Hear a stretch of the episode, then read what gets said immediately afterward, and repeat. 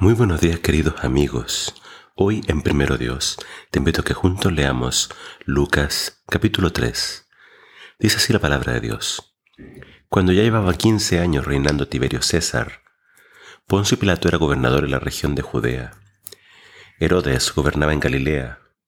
Felipe, el hermano de Herodes, gobernaba en Iturea y en la región de Tracónite.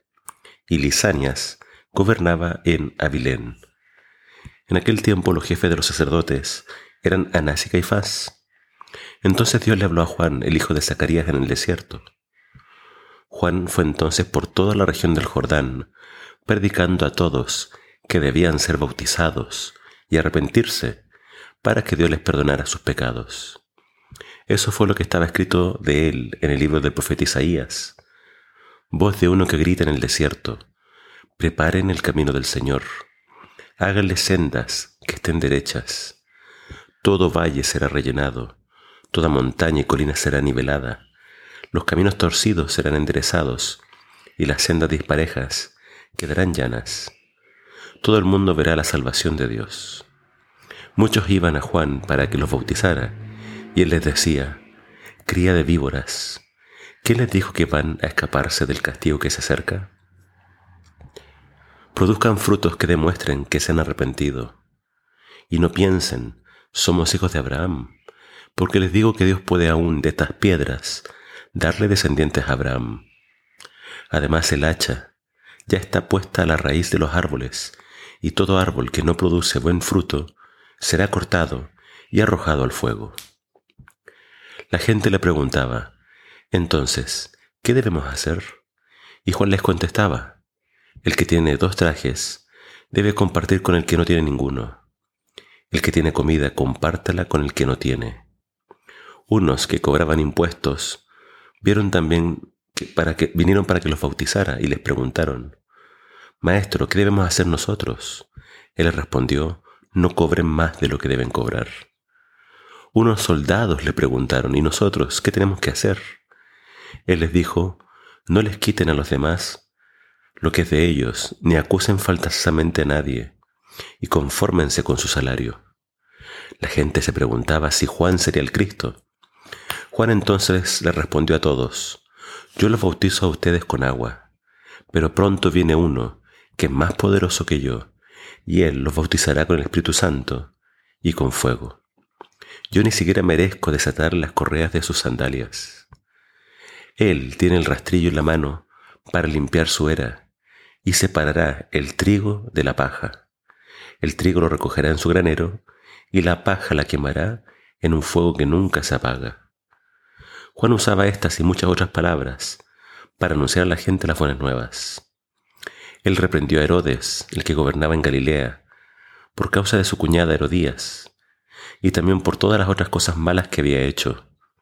Entonces Herodes hizo otra cosa peor, encerró a Juan en la cárcel. En una ocasión en que todos iban para Juan para que los bautizara, Jesús fue y también a él lo bautizó. Y mientras Jesús oraba, el cielo se abrió y el Espíritu Santo bajó sobre él en forma de paloma. Entonces se oyó una voz del cielo que decía, Tú eres mi hijo amado, estoy muy contento contigo. Jesús tenía unos 30 años de edad cuando comenzó su ministerio. Era, según se creía, hijo de José. En el capítulo 3 de Lucas encontramos esta transición bien importante, que es el comienzo del ministerio de Jesús. Lucas, que hizo toda esta investigación, nos da una fecha muy importante para el comienzo de su ministerio, es decir, nos da todo el contexto histórico. ¿Quién era el emperador? ¿Quiénes eran los gobernantes? ¿Quiénes eran los líderes religiosos? Y se nos dice entonces que en medio de toda esta gente importante, surgió un hombre que empezó a predicar en el desierto. Su nombre era Juan. Y mucha gente empezó a llegar hasta el desierto para escuchar a Juan. Y muchos empezaron a ser bautizados por él, porque él les decía, bautícense, arrepiéntanse, den frutos dignos de arrepentimiento. El mensaje de Juan era un mensaje fuerte porque él les, decía, el hacha está lista, y todo árbol que no da buen fruto va a ser cortado. Pero después de mí viene uno que va a limpiar su era, va a limpiar el campo y va a separar el trigo de la cizaña. Está hablando de Jesús. Eh, y esto es un aspecto bien importante también de, de las enseñanzas de Jesús. Él nos dijo que siempre, hasta el final, hasta el juicio final, van a estar juntos el trigo y la cizaña. Y es Jesús quien los va a separar. Si lo piensas en el tiempo de Jesús, mucha gente venía a ser bautizado, pero hubo un grupo de personas que nunca se quiso bautizar, que eran los fariseos. Ellos no se consideraban pecadores. Ellos decían, bueno, esto es para los pecadores, no para nosotros. Pero Juan les decía a ellos, no crean que porque son hijos de Abraham ya están salvos. Todos tienen que arrepentirse. ¿Y saben qué? Dios puede levantarle hijos a Abraham de estas piedras. Todos tenemos que pasar por la experiencia del bautismo. Y Juan dijo, miren, yo los bautizo a ustedes solamente con agua, pero el que viene después de mí, se refería a Jesús, a ustedes los va a bautizar con el Espíritu Santo y con fuego.